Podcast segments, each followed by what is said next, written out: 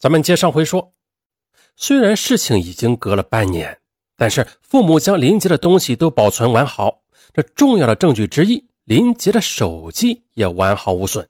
警方经过调查，证实了向左向右的身份的确就是林杰的导师江哲。可当警方询问时，江哲依然否认自己对林杰是见死不救。他辩解称，自己漂流瓶中写的绝望的呼喊，并不是指林杰绝望的向他求救啊，而只是将内心的负疚放大后的一种夸张的修辞手法，并不代表事实的本身。他所谓的负疚，不过是没有预见林杰所遭遇的危险，但是缺乏预见并不是他的主观过错，因此不能作为一种过错。切，哎，这有文化就是好啊！你看这死的都能说成活的。他还说。他承认自己与林杰的确有一段秘密的恋情，但是就林杰是否怀孕一事，他称自己毫不知情，更不知道林杰当晚服下了流产药啊。那所以呢，关于林杰所怀的孩子是不是他的，他也不知道，因为林杰在送往医院前，这肚子里的孩子就已经流掉，不知去向了。接着，法院开庭审理了此案，江哲和妻子孙丽均出席了开庭。法庭上。面对原告代理律师的发问，江哲自信满满的给予了回答。而当律师问到林杰死亡当晚，在接到林杰的求助电话后，江哲夫妻是否为此发生过争吵？江哲和孙俪的回答却出现了分歧。孙俪称啊没有，而江哲称有。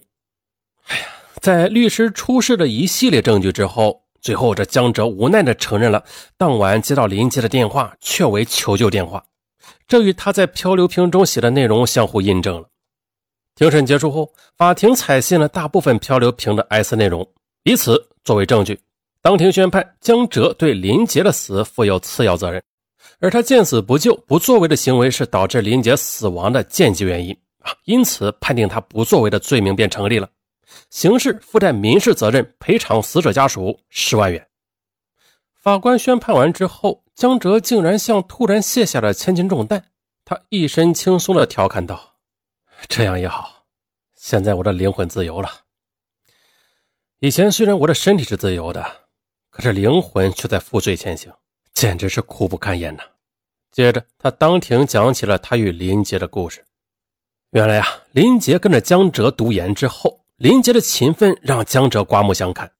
得知林杰的家境不好，每餐只吃最便宜的饭菜，也是贫寒农家出身的江哲也非常同情他，常喊着他去自己家里吃饭。林杰呀，他非常乖巧，也深得师母的喜欢。一天，林杰突然感冒，引发了高烧。江哲带他去医院打完点滴之后说：“这宿舍条件太差了，你就住到我家里去吧。”此时林杰浑身虚弱，便顺从了江哲的安排。江哲的妻子孙丽是本市一家银行的副行长，工作非常忙。他很欢迎林杰的到来，当天还给林杰做了营养餐。林杰自然是感激涕零，无以回报的他知道孙俪工作忙，无暇顾及家务，他便经常主动的去帮忙做家务。哎，看到家里被林杰收拾的干干净净，师母孙俪对他也是越来越关心了。就这样，每到周末，这江哲就让林杰在自家吃住。而林杰也帮着江哲带他十一岁的女儿小雪，还帮小雪辅导功课。就这样，不知不觉中，江哲竟然对林杰产生了某种莫名的情愫。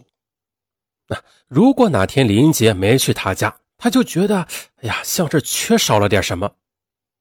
一天，林杰在江哲的办公室里用他的电脑准备论文，江哲呢就站在他身后指导。可是，无意中从他领口处窥见了一个女性成熟的秘密。那一刻，他只觉得浑身燥热。林杰也发现了他的异常，随后羞涩的低下了头。林杰那不胜娇羞的模样，更是鼓舞了江哲涌动的激情啊！他禁不住的一下子抱住了她，在她脸上、唇上狂吻起来。事后，江哲十分内疚，可是林杰却说：“江老师，没事的，我也喜欢你。”哎呀，这句话马上让江哲的内疚抛到了九霄云外，再次激情暗涌。从那以后，江哲对林杰更是格外的关照了。但是他在人前总是小心翼翼的，每次与林杰约会，他都是约到离学校很远的地方，而且总是和林杰一前一后的。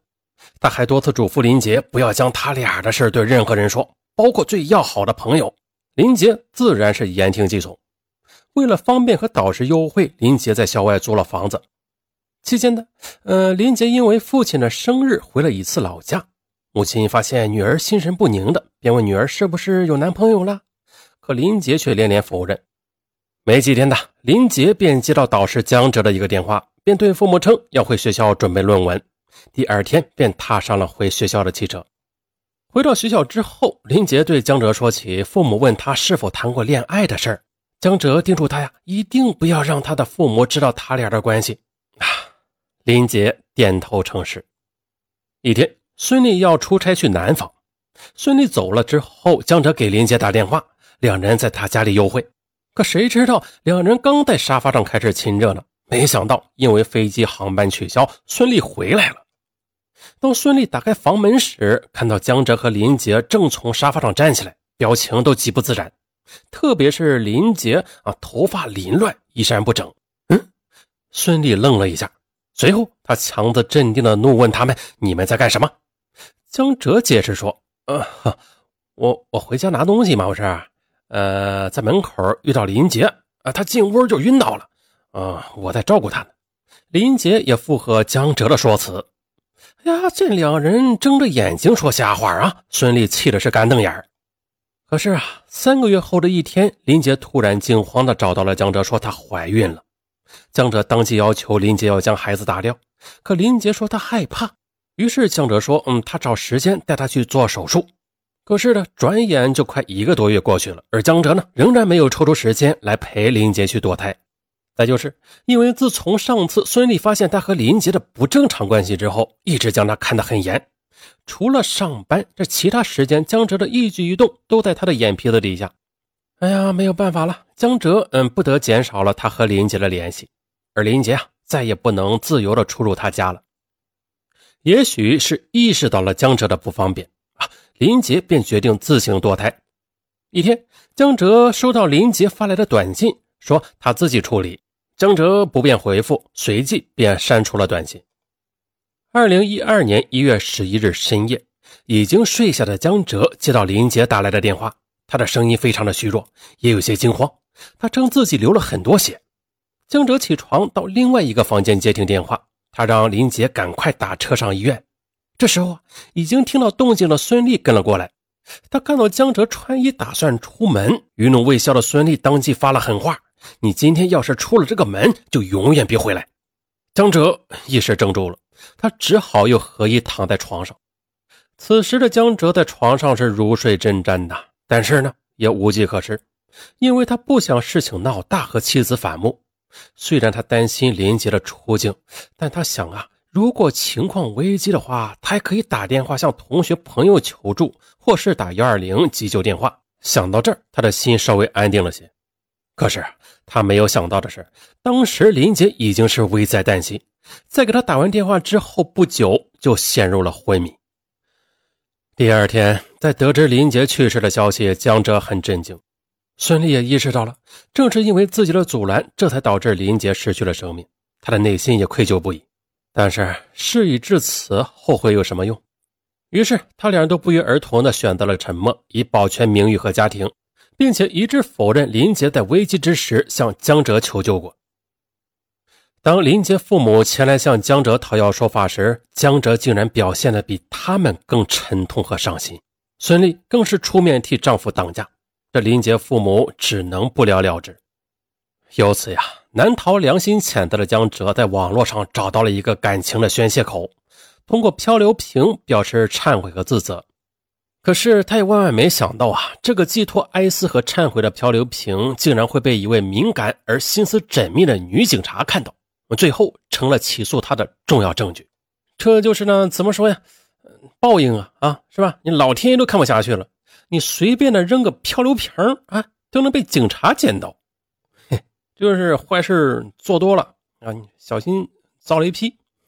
好，上文赶时间，不多说了。那个听友有想说的可以留言啊，我是尚文，咱们下期不见不散。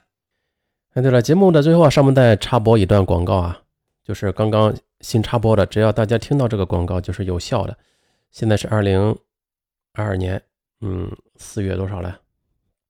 四月二十四日，今天啊，二零二二年四月二十四日到四月二十八日，嗯，活动截止啊，啥啥活动还没说呢，就是喜马拉雅的 VIP 年卡现在是五折活动，五折哦，五折活动，呃，并且是五折活动的基础上再加上六十天，啊，这就是等于折上折，五折购买了 VIP 年卡，然后再多给六十天，本活动到四月二十八号截止。